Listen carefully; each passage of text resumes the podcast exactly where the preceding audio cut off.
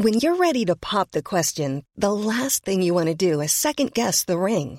At Bluenile.com, you can design a one-of-a-kind ring with the ease and convenience of shopping online. Choose your diamond and setting. When you find the one, you'll get it delivered right to your door. Go to Bluenile.com and use promo code LISTEN to get $50 off your purchase of $500 or more. That's code LISTEN at Bluenile.com for $50 off your purchase.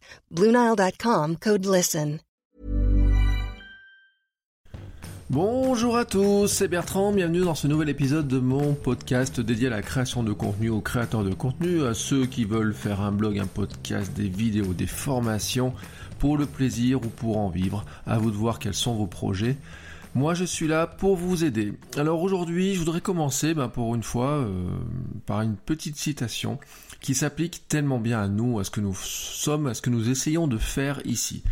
J'ai lu ce matin, j'ai fini tout le soft titan de Tim Ferriss. Et à la fin, enfin, le dernière personne qui parle, c'est un chapitre très court. Un slammer euh, qui s'appelle Sekou Andrews et qui donne une petite phrase. C'est tu veux tellement devenir un papillon que tu es prêt à oublier l'étape de la chenille. C'est tellement beau, voilà, et ça illustre tellement bien un petit peu les dérives dans lesquelles nous pouvons tomber quand nous faisons du web, quand nous essayons de nous faire connaître. Parce que c'est une, euh, un vrai piège qui peut nous arriver. Alors je voulais vous, euh, comment dire, c'est pas que je veux vous dire de faire attention ou quoi que ce soit, parce que vous savez que je suis euh, partisan des choses qui durent un petit peu dans le temps, etc. Et de laisser aux, choses le temps de grossir, de, devenir plus intéressantes, plus importantes, plus connues, de plus plus visibles, voilà. Et puis ça vous laisse aussi du temps pour vous entraîner, pour publier, pour pour appuyer sur le bouton plus souvent, etc. Je voulais vous donner alors Hier, en fait, quand j'ai commencé à prendre les notes de l'émission, je suis tombé sur, un, sur une petite news. Je sais pas si vous avez vu ça, mais Monoprix lance un webzine qui s'appelle Monopista. Voilà, qui est lancé avec Webedia, donc euh, une grosse société de production et qui va faire, en fait, c'est un, magazine en ligne, hein, donc avec euh, des publications pour décrypter les dernières tendances de consommation dans quatre domaines euh, interviews, vidéos, tutos, etc. Enfin voilà, elles vont être sélectionnées par une agence du groupe. Euh, ils ont sélectionné sept influenceuses pour faire ces articles-là. Donc ça fera une quarantaine d'articles par, euh, par mois. Et ça m'a fait penser à un projet sur lequel j'ai travaillé il y a, il y a, pas dix ans, mais presque, puisque j'ai retrouvé en fait des factures de l'époque. C'était en 2008-2009 à peu près. Monoprix avait lancé un magazine qui s'appelait Fresh and Fashion. Alors entre temps, il y en a eu d'autres probablement. Et à l'époque, on était quatre, un gars, trois filles, et on écrivait des contenus euh, les, euh, toutes les semaines. Alors au début, c'était un volume de contenu qui était d'ailleurs assez important euh, en volume, hein, puis petit à petit, ça avait réduit. Et bah, ces contenus n'existent plus. c'est un projet qui a, qui a été arrêté à un moment donné, alors ils avaient un magazine papier, etc. Mais c'est un contenu qui au bout d'un moment a fini par disparaître qui est tombé dans les oubliettes. Voilà, si vous faites de l'archéologie, peut-être vous allez trouver, je sais pas, ça serait intéressant de regarder. Pourtant, dans mon souvenir, il y a des contenus, je suis certain, euh, qui sera encore super utile. Parce que ces contenus-là qui avaient été créés à l'époque, alors certes, il y en avait, vous voyez, euh, quand euh, Monoprix nous dit vont décrypter les dernières tendances de consommation, bien sûr, on va être sur de la tendance. Donc, c'est des choses qui ont une durée de vie très courte. La tendance en mode ou, je sais pas quoi, c'est une tendance qui dure quelques semaines. Regardez la mode du hand spinner. Enfin, déjà, euh, vous en trouvez tellement partout qu'on va commencer à, moins en moins en parler. moi, je trouve que c'est déjà le cas, quoi. Et euh, mais voilà, si vous faites de la, tendance, etc., déjà, ça a une durée de vie courte. Mais en plus, si vous jetez les contenus au bout de quelques temps, ou rapidement, etc., bah, de toute façon, vos contenus, ils ont une vie qui est, qui est, très courte. Alors, quand vous appelez Monoprix, vous avez des magasins, etc., des gros budgets comme, j'ai envie de vous dire, c'est pas très gênant. Quand vous êtes un petit, euh, un petit créateur, quand vous vous lancez, quand vous avez envie de, faire des choses et que c'est pas forcément votre activité principale, moi je pars du principe que vous pouvez pas constamment euh, dire tiens je fais un truc et puis je le détruis dans 3 mois, 6 mois, etc. Euh, ne pensez pas à court terme uniquement, c'est un peu le message que je voulais vous faire passer, ne pensez pas non plus trop au retour sur investissement direct à court terme et autres, parce que là on tombe dans un piège. Et le conseil que je donne toujours à mes clients, c'est de ne jamais regarder les statistiques de leur site au départ. Et vraiment, je ne parle pas des premiers jours. Les premiers jours, moi, je les regarde. Je vérifie voilà que Google Analytics est bien en place, que le shopping, euh, enfin que les fonctionnalités e-shopping et compagnie sont bien en place, que les suites euh, fonctionnent, etc. Mais je leur dis euh, non. Au départ, on regarde pas les stats. Alors, je suis tombé sur un, un tweet de Nico C, werewolf underscore fr, euh, donc son tweet c'est ma recette pour un blog qui dure, faites des articles sur des trucs qui vous plaisent vraiment et fuck les chiffres d'audience. Et alors je suis totalement d'accord avec ça, parce que comme je vous l'ai dit, ça, recoupe exactement un conseil que moi je donne à mes clients.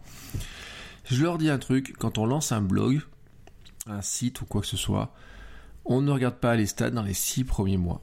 Parce que c'est désespérant, c'est décourageant, etc. Si vous regardez les stats des premiers jours, qu'est-ce qui va se passer? Imaginez vous lancer un site, voilà, lancez votre site.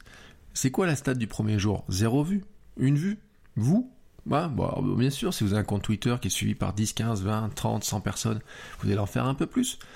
Mais c'est quoi les stats de départ? Alors, si on pense des statistiques à court terme, et puis je vous l'ai dit, hein, si, euh, si, votre, truc à vous c'est vous faire connaître dans Google, euh, c'est 6 à 9 mois, euh, tranquille. Mais si votre truc c'est vous faire connaître par Facebook et que votre page Facebook est à zéro, vos stats elles seront toujours à zéro au départ parce qu'il faut le temps de grossir, etc. Donc faut vous laisser faire euh, laisser du temps, etc.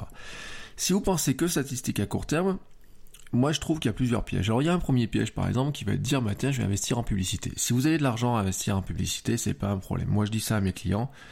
J'ai un client qui est un peu pressé parce qu'on a pris trois ans de retard, donc au bout d'un moment il est pressé de finir par euh, vendre quelque chose.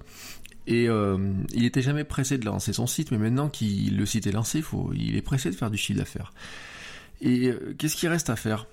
Une page Facebook sur laquelle on a dit 10 fans, parce qu'on l'a pas lancé à l'avance, un blog qui n'a jamais mis à jour, donc qui n'a pas eu le temps de créer son audience, pas de Twitter, pas d'Instagram, pas de newsletter, parce que quelque part, comme le site, il a jamais voulu lancer le blog, etc., mais on n'a pas collecté l'adresse mail.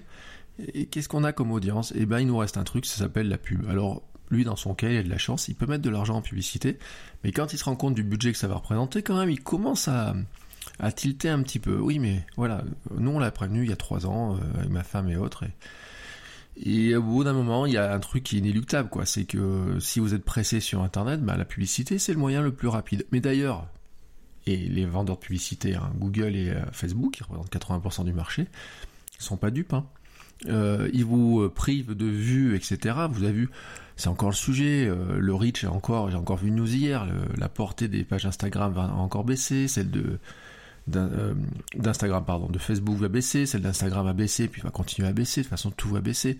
Dans Twitter, tout va baisser. Partout, tout baisse. Mais quelque part, il y a un truc qui augmente, c'est la pression publicitaire. Dans les stories Instagram, il y en a plus. Dans Snapchat, il y en a plus. Les outils se développent, etc.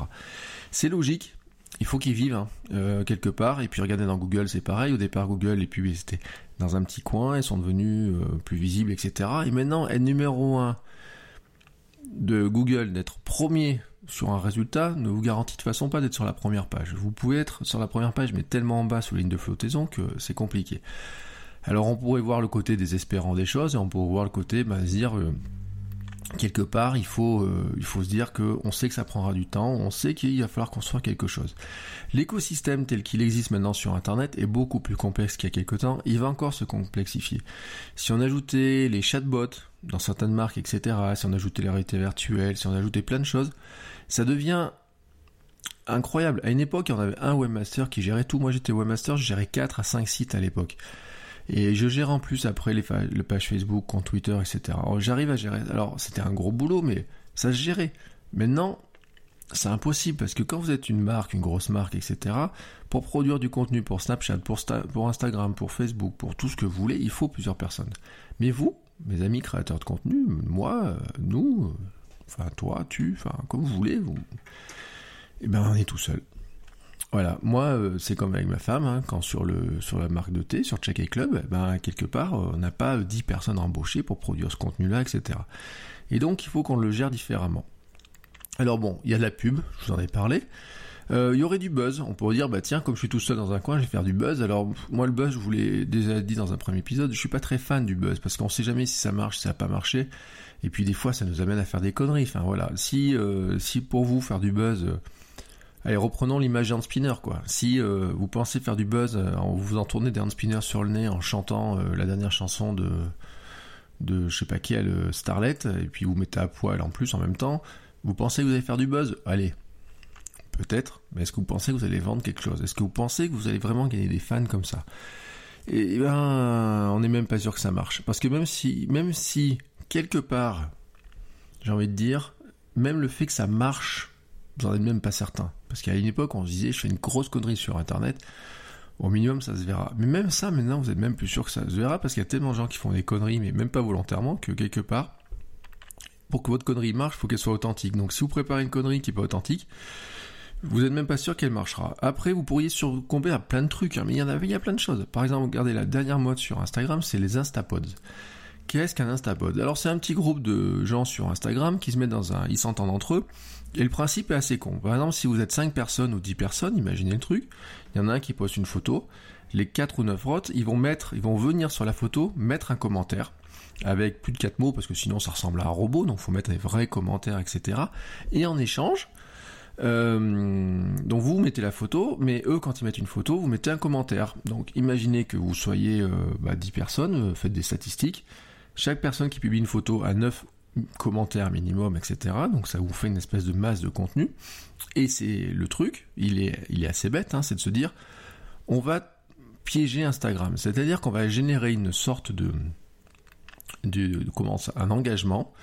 Et on va dire, bah, on s'assure que chaque photo aura de l'engagement, parce que comme votre flux Instagram est désormais trié par l'engagement, comme sur Facebook, quelque part, euh, bah, si vous avez de l'engagement sur votre photo, elle a plus de chances d'apparaître. Bon, ça booste l'engagement, peut-être. Ça trompe peut-être l'algorithme d'Instagram, mais moi je dis Instagram, il est pas con. S'il se rend compte que sur vos photos, vous avez toujours les 9 personnes qui commentent, bon, il va se dire vous êtes des vrais amis, mais s'il se rend compte de la supercherie, enfin, corrige Instapod avec des, euh, ce système-là, avec des, euh, comment ça s'appelle? Avec des cerveaux de, chercheurs euh, qui ont fait des grandes écoles et qui ont fait beaucoup de maths, ça me semble pas être un problème compliqué, vous voyez, à terme. et puis même si ça marchait, si ça trompait l'engagement, si ça vous permettait de vous faire voir, plus, est-ce que vous gagneriez des clients? Est-ce que vous auriez des gens qui finalement euh, viennent là parce qu'ils sont vraiment intéressés? Parce que c'est bien beau ce petit groupe d'influenceurs, mais bon, ils vont aimer vos 9 photos, mais c'est pas forcément eux qui vont acheter une formation, qui vont acheter un cours, qui vont euh, acheter votre livre en ligne, qui vont cliquer sur la pub ou quoi que ce soit. Imaginez de toute façon s'ils doivent le faire sur les 9 autres. Voilà quoi, au bout d'un moment, et puis imaginez ce sont des gros influenceurs qui font ça, euh, les marques, quand elles vont les voir, au bout d'un moment, elles vont se rendre compte qu'il y, a un problème, quoi. Voilà. Donc, on a plein de petits euh, systèmes de tricherie, etc. Et en fait, quand on est rivé les yeux sur les euh, ces statistiques, on a une tendance à tomber ben, là-dedans en disant bah tiens il faut absolument que je fasse de la vue etc ça me rappelle mais je voulais raconter cette histoire Instagram par exemple je disais l'autre jour j'ai eu une petite influenceuse qui dit ah mais pourquoi vous aimez pas toutes mes photos? On a eu des cas mais je crois que c'était Hello Valentine là qui ou Valentine qui nous avait fait un cas comme ça, qui avait été, qui avait fait du buzz parce qu'elle en rate pas une souvent elle, et qui avait un jour raconté un truc comme ça, qui avait dit mais euh, moi euh, j'aime les photos de toutes les personnes que je suis, euh, pourquoi vous faites pas pareil avec mes photos à moi? Parce que vous avez une espèce de d'écart comme ça. Mais le problème de l'écart, en fait, c'est qu'il est toujours. C'est pas parce que vous avez 100 fans que vous aurez 100, 100 j'aime. Mais d'ailleurs, ça peut être au-dessus ou en dessous. Hein. Moi, j'ai eu des, des, vidéos, par exemple, 14 000 fans, 200 000 vues. Voilà, j'ai eu des vidéos, j'ai pratiquement plus d'engagement que de que de personnes, que d'abonnés. Et je parle là sur Facebook, mais je parle aussi, euh, par exemple, sur, euh, euh, YouTube. L'autre jour, je me suis rendu compte d'un truc, j'ai une vidéo, et c'est là où je veux revenir. C'est que y a un moment donné, vous avez un autre indicateur que la statistique pure et dure. Il y a un autre indicateur, par exemple, c'est est-ce qu'il y a des gens qui vous envoient un message? Est-ce qu'il y a des gens qui passeraient comment sur votre boutique en ligne? Est-ce que vous avez des appels, des retours, des mails? Moi, l'autre jour, je, je l'ai dit, il y a une vidéo sur YouTube. Ça fait plusieurs fois que j'ai des commentaires. Je me dis, tiens, c'est étrange quand même d'avoir des commentaires sur... C'est ma vidéo que j'avais faite dans le cas du projet Veda, donc une, une vidéo de vlog euh, tous les jours au mois d'avril. Et cette vidéo, c'est euh, faire euh, comment filmer avec l'iPhone 7, comment je fais mes vidéos avec l'iPhone 7. Et donc j'ai des gens, euh, alors c'est pas des dizaines de commentaires, c'est deux trois commentaires de gens qui me disent, bah tiens, quelle application tu utilises, moi je fais ça, comment tu récupères tes images, tes vidéos, etc. Cette vidéo, quand elle est sortie, elle a fait 45 vues. 45 vues. tous les jours, mes vidéos faisaient 45 vues. Aujourd'hui, elle a dépassé les 300. Alors voilà, c'est pas une vidéo virale avec des milliers, etc. Mais Ça veut dire que quelque part, elle trouve, deux, trois mois après, elle trouve une nouvelle, euh, une nouvelle audience. Elle arrive à trouver, à toucher des gens, elle arrive à se, à se montrer à d'autres personnes. Pourquoi? Parce que cette vidéo-là, qu'on le veuille ou non, c'est un contenu qui va durer. Et c'est une question qu'on me demande souvent, on me dit mais quels sont les contenus à publier en priorité? Euh, Hier je parlais des contenus qu'on peut mettre sur son site. Je, vais revenir sur un mot, le content evergreen. C'est-à-dire ce contenu toujours ouvert, toujours.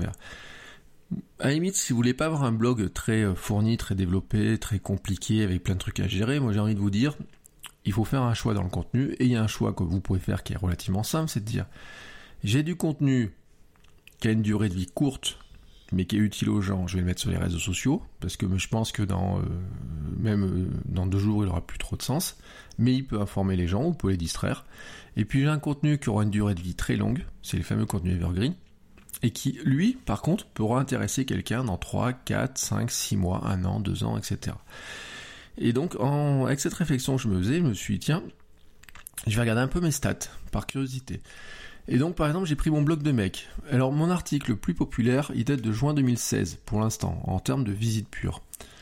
Euh, c'était euh, un test, un rasoir. Après, j'ai testé d'autres produits, donc j'ai des tests. Alors, septembre 2016, mars 2016, mars 2010, un de mes articles. Euh, le cinquième article le plus populaire. J'en ai un de 2011, 15 juillet 2011, vous voyez, on va bientôt fêter ses 6 ans. Et pourtant, il est classé en sixième. Ils ont un point commun. Alors, cela parle de certaines marques, mais pas, tous. Euh, et pas que des marques connues, pas que des, grands, que des grandes marques. Ils ont tous un point commun, c'est que ce sont des tests qui apportent une réponse ou qui apportent un avis sur quelque chose. Ah, ils ont un bout d'opinion sur quelque chose en disant j'ai eu ce produit entre les mains, voici le test complet, voici ce que j'en pense, et voici ce que je vous dis. Des gens maintenant vont sur internet, veulent, voient le produit, cherchent un avis dessus et ils tombent sur ces billets de blog, etc. Et c'est pareil sur ma chaîne YouTube. J'ai pas regardé les stats. Un de mes articles les plus populaires, c'est aussi un test d'une tondeuse d'ailleurs, euh, pareil, Philips. Mais c'est pareil, c'est que les gens cherchent la référence, ils se disent tiens, je veux avoir l'avis de quelqu'un, et ils tombent dessus. Et ben ce contenu-là, si je l'avais mis sur Facebook en trois mots ou sur Instagram, peut-être ne serait jamais remonté. Parce que pour l'instant, ben, l'indexation de ces contenus-là, pour les trouver, c'est un peu compliqué. Alors, euh, j'ai continué mon petite expérimentation. Hein. Par exemple, euh, sur mon blog euh, bertrandsoulier.com.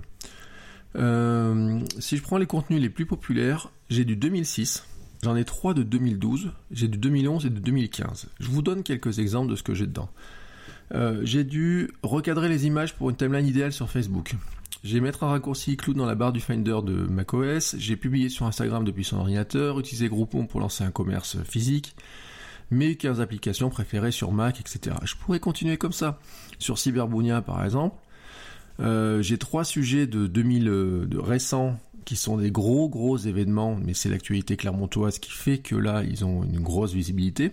Et à côté de ça, j'ai que des anciens articles. Par exemple, je vous donne un exemple, un truc bête. L'un des articles les plus populaires sur Cyberbounia de ces derniers temps, c'est j'ai testé un trajet en bus pour aller faire un Clermont-Paris ou des Clermont-Montpellier en Flixbus. Et ça, je l'ai mis sur Snapchat. Donc sur Snapchat, ce jour-là, en direct, je disais voilà, je suis monté dans le bus, voici comment ça se passe, je mettais des images et des questions en direct. À la fin, quand je suis rentré, euh, quand je suis arrivé, j'ai enregistré ce contenu-là, je l'ai monté en vidéo, je l'ai publié sur YouTube et j'ai fait un article. Et ben, ces contenus-là continuent à vivre. C'est-à-dire que l'article sur le site ainsi que la vidéo sur, euh, sur YouTube font partie de mes contenus les plus populaires, alors que pourtant c'est un contenu éphémère, puisque sur Snapchat il a disparu. Mais le fait de l'avoir gardé, le fait de l'avoir conservé, le fait de l'avoir enregistré, lui a donné une autre valeur, comment dire, une, une valeur plus importante.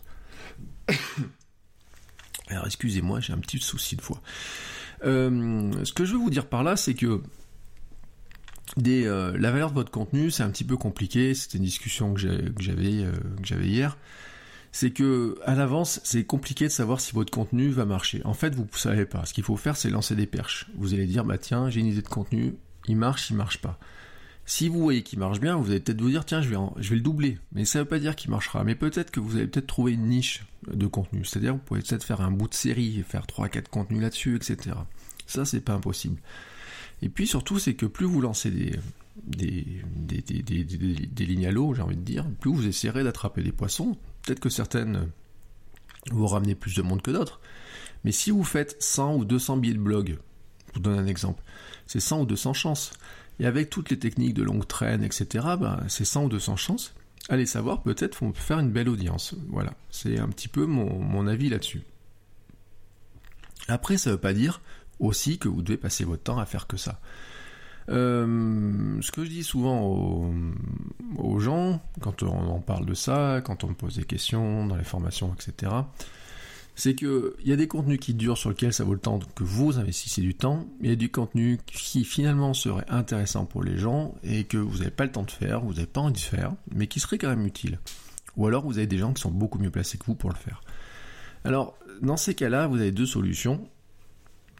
Soit vous en faites rien, voilà, soit vous faites un truc très connu, vous faites des liens. Et c'est euh, ces liens, ce que j'en ai déjà parlé, hein, c'est ce qu'on appelle la curation par exemple. Qu'est-ce que c'est de la curation? Ben c'est vous faites de la veille. Vous trouvez des liens intéressants, vous les repartagez. Ben, qu'est-ce que vous allez faire? Vous allez créer en fait une sorte de nouveau contenu, mais c'est un contenu qui va pas vous prendre beaucoup de temps à faire puisque de toute façon il est issu de votre veille. C'est un contenu d'organisateur. C'est le fait de faire une veille et le fait de l'organiser, de la structurer, de la partager avec les gens rend donne beaucoup de valeur, donne de la valeur à votre travail, donne de la valeur à ce que vous faites, donne de la valeur à la personne que vous êtes, parce qu'il montre aussi de quoi, à quoi vous intéressez, ce que vous cherchez. Il peut vous donner de la valeur en tant que chercheur d'infos d'ailleurs, pour certains cas ça peut être intéressant. Et puis surtout il est utile aux gens. Euh, vous leur rendez un grand service. Si quelqu'un, euh, si au lieu de garder ces liens là pour vous, vous les partagez quelque part, vous, vous allez aussi aider les gens qui, que vous voulez suivre. Donc si ce lien a une pertinence pour votre audience, si vous trouvez qu'il peut être inspirant, qui peut être, euh, comment dire, donner des idées, qui peut compléter ce que vous avez raconté, etc. Citez-le, mettez-le en valeur, montrez-le, organisez votre veille, structurez-la, etc. À vous de voir comment on va publier. Alors il y a des gens qui publieront ça sur un blog, par exemple, vous pouvez publier toutes les semaines une sélection des 5 meilleurs liens que vous avez vus dans la semaine. Moi je le fais par newsletter maintenant. Euh, je me suis posé la question d'ailleurs, je me suis dit, est-ce que ma newsletter, ça serait pas intéressant d'être sur mon blog, vous voyez, le, contenu? Mais en fait, j'ai envie que les gens qui s'abonnent par la newsletter, ceux qui sont abonnés le savent, vous avez des liens que j'ai pas encore partagés pour certains sur les réseaux sociaux. Derrière, je vais les partager. Mais la newsletter, au début, je l'ai partagé les deux premières sur les réseaux sociaux. Mais je me dis, les gens qui sont abonnés doivent avoir l'exclusivité de ces liens-là. Ça veut pas dire que je les partagerai pas ensuite par après, j'en reparle, etc.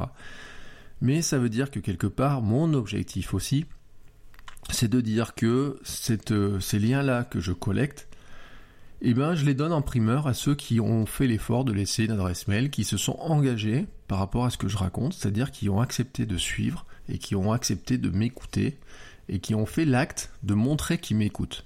Ce qui est une différence par rapport au podcast, par exemple, où euh, là, quand vous m'écoutez, moi je ne sais pas que vous m'écoutez statistiquement, j'ai, des stats qui vont me dire si vous m'écoutez ou pas, mais je sais pas quelle personne précisément va écouter quoi, jusqu'où vous allez aller, est-ce que vous êtes, combien de personnes sont arrivées à ce que je suis en train de raconter là maintenant, vous voyez. Euh, vous vous inscrivez pas avec une adresse mail pour écouter chaque épisode podcast. Je sais pas qui, euh, écoute quoi, etc. Alors je le sais comment? Je sais si vous me répondez, si vous mettez euh, un commentaire, si vous me posez une question, si vous suivez certains conseils que je peux donner, etc. Ceux qui sont sur mon sur du mail, eux ils ils sont inscrits, donc quelque part ils ont demandé à recevoir cette information là, et donc bah je trouve que c'est aussi logique de les récompenser. Alors le ce que je voudrais, euh, pour finir cette idée-là, donc vous avez compris un petit peu mon idée, hein, c'est de dire, euh, il y a du contenu, il faut lui laisser un peu de temps pour vivre. C'est dommage aussi de perdre certains vieux contenus. Alors, on pourrait dire que c'est de la nostalgie ou que c'est un côté émotion, etc. Garder ces vieux contenus, mais moi je me rends compte que mes vieux contenus gardent de la valeur euh, encore parce qu'ils rendent service aux gens et que je gagne un peu d'audience avec ça. Euh, vous avez des contenus dont vous ne savez pas encore la valeur qu'ils vont avoir, mais ça vaut le coup de les publier, puis sur des outils où ça va durer, puis vous êtes des contenus où vous vous dites, bah, ça n'aura jamais aucun succès, mais ça me permettre de ramener des gens chez moi, et je les mettrai sur des réseaux sociaux pour faire vivre mes réseaux sociaux. Ça peut être une stratégie, vous avez compris à peu près là où je veux en venir. Et puis vous avez ces liens de curation que vous pourriez, euh, j'ai envie dire, si vous trouvez un super lien, vous, euh, pouvez l'utiliser 3-4 fois. quoi. Je vous l'ai dit, hein, vous pouvez l'utiliser dans votre newsletter, vous pouvez l'utiliser sur les réseaux sociaux, vous pouvez le mettre dans un billet de blog après, vous pouvez le réutiliser, le citer dans de billets de blog, etc. Un bon contenu que vous trouvez, il a toujours une importance, vous pouvez toujours le réutiliser. Moi, je le réutilise aussi dans mes formations, dans mes cours, plein d'endroits. Euh, ainsi de suite, comme ça, quand vous accumulez ces différents contenus, bah, vous arrivez finalement à, apporter de la valeur aux gens, à leur montrer tout un tas de choses. Euh, ce que je voulais vous dire, c'est que à un moment donné, ce contenu-là, vous perdrez pas de pas une chose, c'est que euh, vous avez passé à une sorte de pacte entre vous et, votre audience. Et comme je l'ai dit, l'audience, en fait, elle n'a pas de temps à perdre. Donc, euh, pour qu'elle ne perde pas son temps, vous allez faire en sorte d'apporter le meilleur des contenus. Et si vous avez ce pacte qui est mis en, œuvre, si vous le respectez, ben moi j'estime que quelque part, ça va se, votre visibilité va finir par se développer et que même sans regarder les stats, même sans avoir le nez rivé sur les statistiques, vous allez vous rendre compte que quelque part, eh ben, ça va se développer. Alors bien sûr, après, il y a des statistiques qui font plaisir. Il y a des moments où vous avez besoin d'avoir ces statistiques-là, vous avez besoin de regarder ce qui se passe. Mais c'est compliqué. Par exemple, un jour, on a rencontré un, e-commerçant. Si vous arrivez avec 100 visiteurs par mois, il va, regarder, il va dire, bah, même une vente, vous pouvez pas tirer vraiment un vrai bilan de, de 100 ou 200 visites ou qui passent parce que fait chaque vente est presque pas exceptionnelle, mais voyez ce que je veux dire là. C'est pas une généralisation quoi. Si Amazon ils font des statistiques sur 10 euh, 000 ou 100 000 ventes, ils ont de quoi généraliser. Si vous avez 100 euh, visites sur un blog, vous pouvez pas généraliser. Mais quand vous en avez plusieurs milliers, donc au bout de plusieurs mois, quand c'est ce que je vous souhaite à tous, là vous pourrez commencer à vraiment tirer profit de l'analyse statistique, etc. C'est pour ça aussi que je suis très euh, gêné souvent par les conseils que je lis sur des blogs qui s'adressent à des grosses sociétés qui ont des grosses audiences. Quand vous n'avez pas une grosse audience, au départ, les statistiques, elles vous disent pas grand chose. Alors c'est pas la peine de se miner le moral avec des statistiques qui disent pas grand chose, qui sont pas assez grosses, etc. Euh, et on reparlera plus tard après des, euh, statistiques un peu plus complètes. ce que je voulais, je voulais finir par, deux choses. La première, c'est une citation de Chris Brogan. Vous voyez, j'ai commencé par une citation, je finis par une autre. C'est, je l'aime bien parce que euh, elle est aussi là bien dans mon esprit. C'est le monde a trop d'experts, soyez plutôt quelqu'un avec une opinion, quelqu'un qui aide, quelqu'un qui écrit pour donner aux autres quelque chose qui soit informatif et qui ne soit pas ennuyeux. Des personnes ont besoin de savoir ce que vous avez à dire. Voilà. Donc même si vous pensez qu'il n'y a pas grand monde qui, euh, qui va être client de ce que vous racontez, euh, je vous rappelle ce que je disais, euh, et j'ai mis le lien sur les 1000 vrais fans. Là. C'est un article, je trouve, fondamental là-dessus. C'est que finalement, vous n'avez pas besoin de toucher des millions de personnes pour arriver à vivre de quelque chose. Si vous arrivez à toucher 100, 200 personnes, imaginez par exemple si, euh, genre, on dire, vous faites, vous arrivez à toucher 1000 personnes et puis vous avez un petit pourcentage qui vous donne un peu d'argent sur Patreon, sur une formation que vous vendez, sur un ebook que vous vendez ou quoi que ce soit. Regardez la somme que ça peut faire. Ben, dites-vous que finalement, ce premier pas, il n'est pas, euh, il est pas inintéressant, quoi.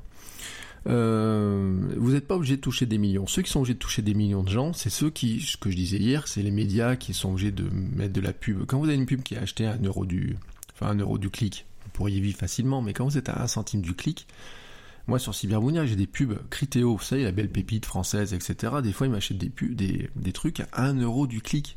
Un centime du clic. Mais vous vous rendez compte? Un centime du clic. C'était tellement bas qu'au bout d'un moment, j'ai coupé la pub. Voilà. Et euh, qu'est-ce que j'ai perdu? J'ai perdu quelques dizaines d'euros, mais si j'avais voulu passer de quelques dizaines d'euros à quelques milliers d'euros pour financer une rédaction, par exemple, il faudrait que mon audience, elle se multiplie non pas par 10, par 15, par 20, mais par, euh, je sais pas, par 100 ou par 1000, vous voyez. Et là, c'était pratiquement impossible. Donc, ce qui veut dire que quelque part, eh ben, euh, la publicité, pour moi, c'était pas non plus une, c'est pas non plus une solution pour me développer. Et donc, j'avais enlevé la publicité, j'ai m'étais un peu déconnecté des statistiques pour essayer aussi de, ben, de trouver des nouvelles formes, des nouvelles idées, etc. Donc je me suis donné un peu de temps au temps. Voilà. Alors, pour finir, maintenant, je voudrais mettre en avant, enfin dire un, petit coucou, un petit bonjour et un euh, des petites félicitations à deux, euh, à deux personnes. La première, c'est Tigre Noblois qui a lancé son streetcast euh, hier par rapport au moment où j'enregistre. Donc euh, il est sur Spreaker. Si vous cherchez Tigre Noblois sur Spreaker, il doit être sur iTunes ou pas aussi, je pense, parce que je l'ai retrouvé assez facilement. Donc il a publié hier son premier épisode. Euh, bah, il parle hein, d'ailleurs de ce que je vous raconte, parce que ça... un auditeur fidèle. On a un peu discuté aussi par Twitter, etc. Et eh bien bien joué. Voilà, c'est t'as fait le premier pas. Et puis, ben, il nous a fait un bel épisode de teasing, hein, parce que on a envie d'écouter le deuxième épisode, puisqu'il nous laisse sur notre fin après le premier. Donc, ben, j'ai envie de dire, bien joué, bravo, continue comme ça, accroche-toi et lâche rien, comme diraient certains autres streetcasters. Et le deuxième bravo, je l'enverrai à Lionel, dont je vous ai parlé plusieurs fois, qui a ses questions, etc., qui se reconnaîtra, et qui a lancé sa page de formation, dans laquelle vous pouvez vous inscrire, laisser votre mail, pour avoir bah, justement euh, sa newsletter, et puis savoir où ça va aller. Euh, ben bravo parce que il se lance aussi là-dedans, etc. On en a parlé plusieurs fois et puis bah ça fait plaisir de voir que ça se concrétise, voilà. Et euh, ce qui me fait plaisir à moi, c'est que je me rends compte comme ça. C'est une manière pour moi de voir aussi ma ce que vous en, ce que moi je, je sais ce que je raconte à peu près. Hein. Mais euh, en communication, il faut pas oublier qu'il y a un émetteur et un récepteur. Et en fait, ben, quand je vois ces initiatives, quand j'ai des gens qui me font ces retours-là et autres, eh ben, j'ai le retour de, de, de vous, de, de ceux qui reçoivent l'information, et je vois ce qu'ils en font, ce qui...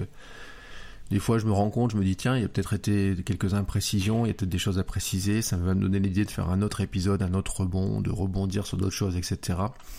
Mais c'est pour vous dire qu'en fait, ben, moi, je regarde pas trop les statistiques, mais par contre, ce que vous en dites, les retours que vous me faites, les projets que vous lancez, ce que vous faites avec mes conseils, etc. Eh ben, c'est super important et ça me fait chaud au cœur quand vous me dites que je suis utile à quelque chose. Voilà. Donc, je voulais finir là-dessus. Je vous rappelle d'ailleurs sur ces principes d'entraide que j'ai lancé le groupe euh, sur Facebook pour discuter de tout ça. Je vous mets dans les notes de l'émission les liens vers le site de Lionel et le, euh, podcast, le streetcast de Stigro Dobla. N'hésitez pas à aller les écouter, vous inscrire, suivre ce qu'ils font si ça vous intéresse. N'hésitez pas à venir vous inscrire sur le groupe Facebook. Et moi, je vous dis à demain. Ciao, ciao.